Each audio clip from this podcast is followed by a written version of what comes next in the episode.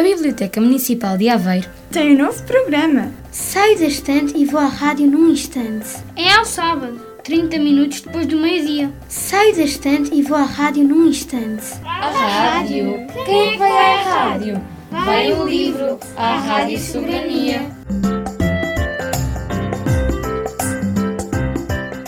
Olá, meu nome é Sofia e vou ler o livro que se chama O Leão que Temos Cá Dentro. Num lugar poeirento e seco, onde a areia era dourada, havia uma grande rocha, chata em cima, velha e rachada. E debaixo dessa rocha, numa casa que mal se via, o mais pequeno, sossegado e meigo rato vivia. Ele era tão pequenino, nem dá para acreditar, que ninguém nele reparava, mas nunca nem pensar. Uns pisavam-no, outros sentavam-se nele, sem verem a pobre criatura, esqueciam-se dele constantemente. Ah, sim, a vida de rato é bem dura. Entretanto, eh, muito em cima, lá no alto do rochedo, as coisas eram diferentes. Havia um leão. Que medo! O bicho grande e dentudo fazia a todos sentir a importância que tinha pela força do seu rugir. Ele era o chefe da família. Estava sempre a berrar. Era um fortalhaço. Adorava que todos vissem como era duro como o aço. Sim, todos o admiravam, do elefante ao sanguinho. Se ao menos, pensava o rato, eu pudesse ser assim.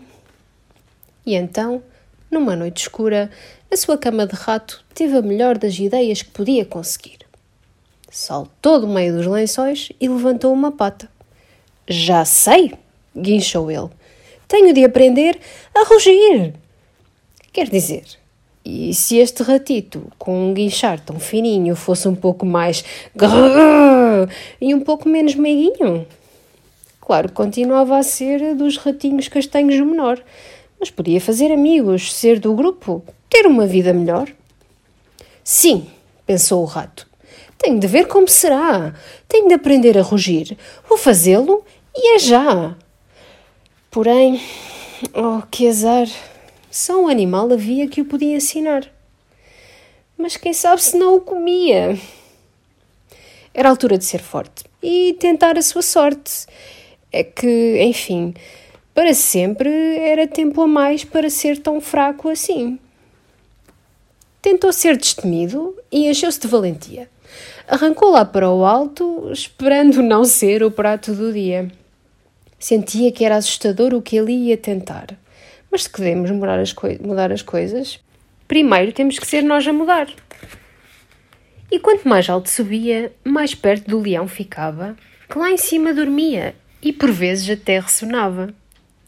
Por fim, de penas patitas, cansadas do que trepara, lá se encontrou o ratito com o leão, cara a cara. Olhe, com licença. Acorde, Senhor Leão, dê pela minha presença. Sabe, Senhor Leão, o que eu lhe vinha pedir era se me ensinava a rugir. Houve então um silêncio ali a toda a roda. O leão abriu os olhos e também a juba toda. O tempo ficou mais longo. Haverá alguém que o estique? O leão abriu a boca e soltou um grande o leão, todo a tremer, começou a recuar e, andando para trás, caiu de patas para o ar. Não faças mal, gemeu. Oh, peço-te, por favor. Não é que o grande leão de ratos tinha pavor? Não te assustes, chiou o rato. Não sou nenhum inimigo. Se me aceitares cá em cima, vais divertir-te comigo. Foi, não há que duvidar, um momento de magia em que até já o ratito muito maior se sentia. Encontrar a sua voz para com todos falar, sem precisar de rugir e nem sequer de gritar. A partir daquele dia, passaram a viver juntos, gostando mais do rochedo por ser coisa partilhada. O rato é sempre pequeno, mas sente-se bem maior. E o leão, em vez de rugir, só se ria à gargalhada.